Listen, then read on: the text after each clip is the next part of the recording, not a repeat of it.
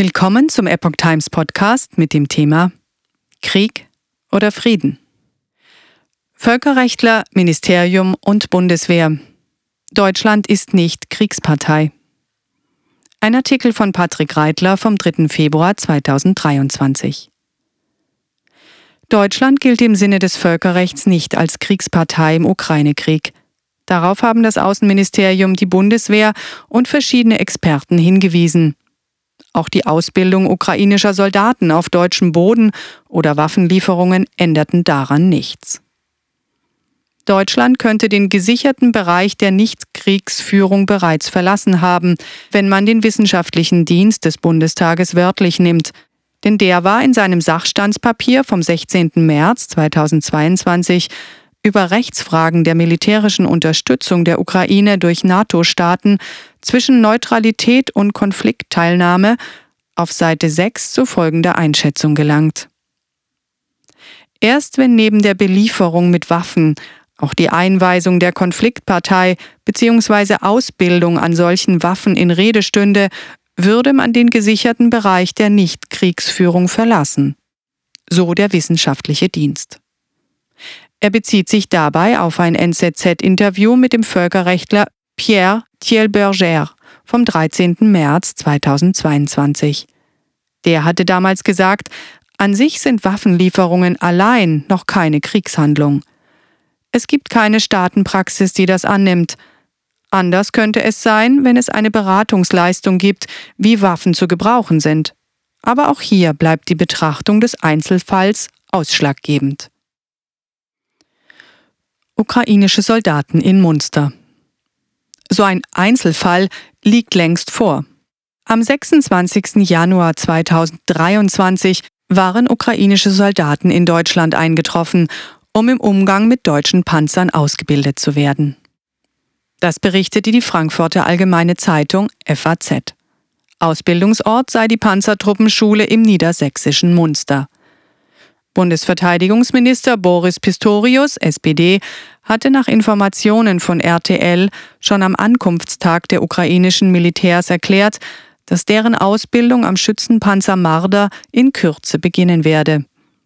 Die Einweisung in den Gebrauch des Kampfpanzers Leopard 2 werde etwas später beginnen. Ein genauer Zeitpunkt war für die Epoch Times auf Nachfrage weder beim Bundesverteidigungsministerium noch beim zuständigen Special Training Command in Strausberg kurzfristig in Erfahrung zu bringen. Pistorius rechnet laut Tagesschau damit, dass erste Panzer der Ukraine in etwa drei Monaten zur Verfügung stehen werden. Nach Informationen von RTL sei die Leopard 2 Ausbildung für die ukrainischen Streitkräfte extra verkürzt worden. Nach früheren Angaben sind die Lehrgänge auf den Umgang mit dem Fahrzeug sowie seinen Waffensystemen und auf Störungsbeseitigung und grundlegende Wartung beschränkt, um in der kurzen Zeit durchzukommen. Zuvor seien ukrainische Soldaten bereits für die Panzerhaubitze 2000 sowie den Flugabwehrkanonenpanzer Gepard geschult worden. Nach Angaben von ntv.de werden derzeit 15.000 ukrainische Soldaten über die europäische Ausbildungsmission EUMAM ausgebildet. Der spanische EU-Außenbeauftragte Josep Borrell wolle demnächst weitere 15.000 Soldaten via EUMAM trainieren lassen. Die EU-Ausbildungsmission war im November 2022 ins Leben gerufen worden. Ausbildung von Ukrainern nicht entscheidend.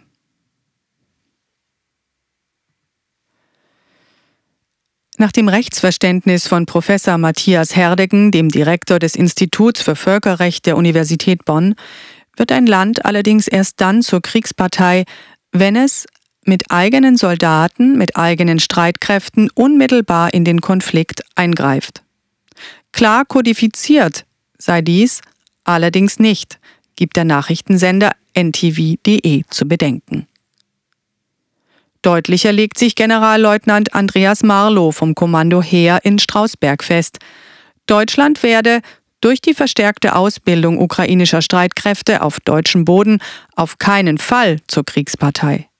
Die Ukraine verteidige sich legitim nach dem Völkerrecht gegen einen illegitimen völkerrechtswidrigen Angriff, so Marlow, Gemäß der UN-Charta seien dritte Nationen, wie etwa Deutschland, die Unterstützung leisteten, aber nicht in den Konflikt vor Ort eingriffen, nicht Kriegspartei. Baerbock. We are fighting a war against Russia. Am 24. Januar hatte Bundesaußenministerin Annalena Baerbock international für Aufregung gesorgt. Nach ihrer Rede vor der Parlamentarischen Versammlung des Europarates in Straßburg sagte Baerbock, We are fighting a war against Russia and not against each other. Wir führen einen Krieg gegen Russland und nicht gegeneinander. Vorausgegangen war nach Angaben der Süddeutschen Zeitung eine Frage des britischen Abgeordneten Christopher Chope. Der Tory hatte wissen wollen, was geschehen müsse, damit Deutschland Panzer an die Ukraine liefere. Noch am selben Tag gab Bundeskanzler Olaf Scholz seinen tagelangen Widerstand auf und genehmigte die Lieferung von Leopard 2 Kampfpanzern aus Bundeswehrbeständen und von anderen NATO-Ländern. Das Verhältnis von Scholz zu Baerbock soll seitdem gelitten haben, wie unter anderem die Kreiszeitung berichtet. Putin fordert Klarstellung, Auswärtiges Amt beschwichtigt. Manche internationale Beobachter werteten den Satz Baerbocks als offizielle Kriegserklärung Deutschlands an Russland. Besonders Moskau war aufgebracht. Der russische Fernsehmoderator Wladimir Solovjow beschimpfte Baerbock nach Informationen der Nachrichtenseite news.de unter anderem als Fräulein Rippentrop, in Anspielung auf den NS-Reichsminister Joachim von Rippentrop.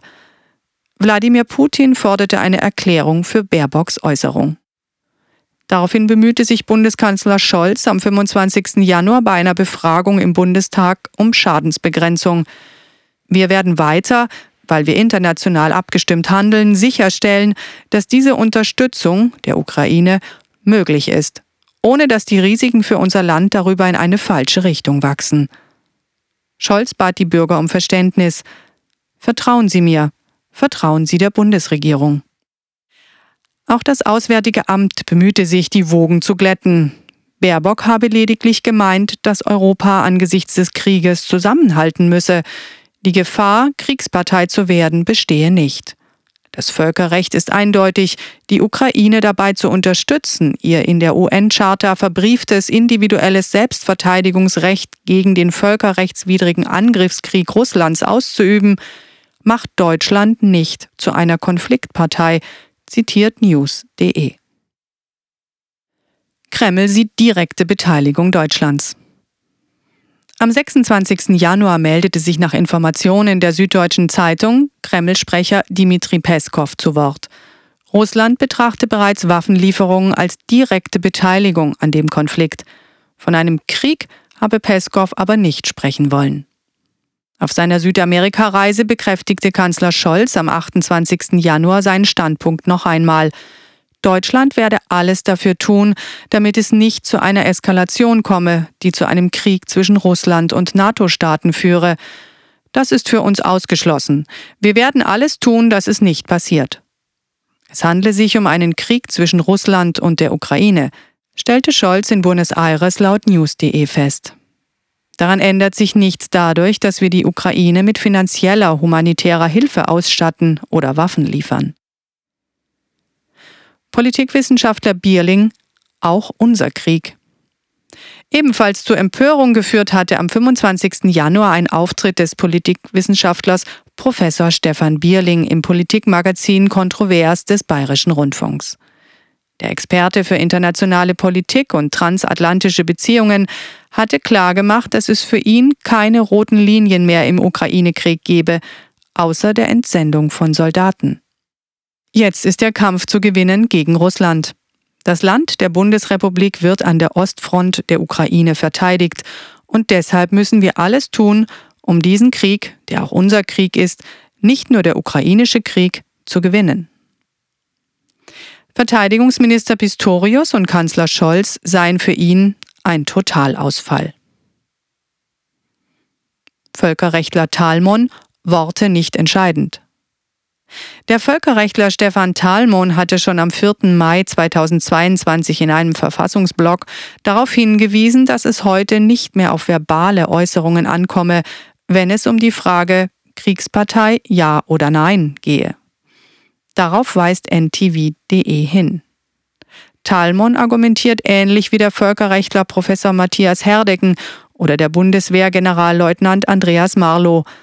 Da in der UN-Charta das naturgegebene Recht zur individuellen oder kollektiven Selbstverteidigung ausdrücklich gegeben sei, dürfe ein Drittstaat sogar eigene Truppen in ein Kriegsgebiet wie die Ukraine senden, solange diese nur zu Verteidigungszwecken diene. 1941 und 2023 Zuletzt waren deutsche Panzer im Juni 1941 gegen Russland gerollt. Knapp vier Jahre später war die Wehrmacht nach Millionen Toten auf beiden Seiten geschlagen. Der Zweite Weltkrieg endete mit der Wehrmachtskapitulation am 8. Mai 1945 und einem Waffenstillstand, nachdem Hitler sich umgebracht hatte. Das Deutsche Reich wurde von Russland, den Vereinigten Staaten, Frankreich und Großbritannien besetzt. Im Westen entstand unter Aufsicht der USA, Großbritanniens und Frankreichs die Bundesrepublik Deutschland, in den von Russland besetzten Gebieten die DDR. Einen Friedensvertrag gibt es bis heute nicht.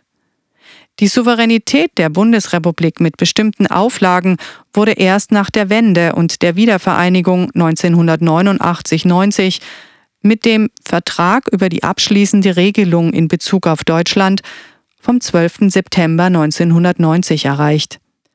Der 2 plus 4 Vertrag trat am 15. März 1991 in Kraft.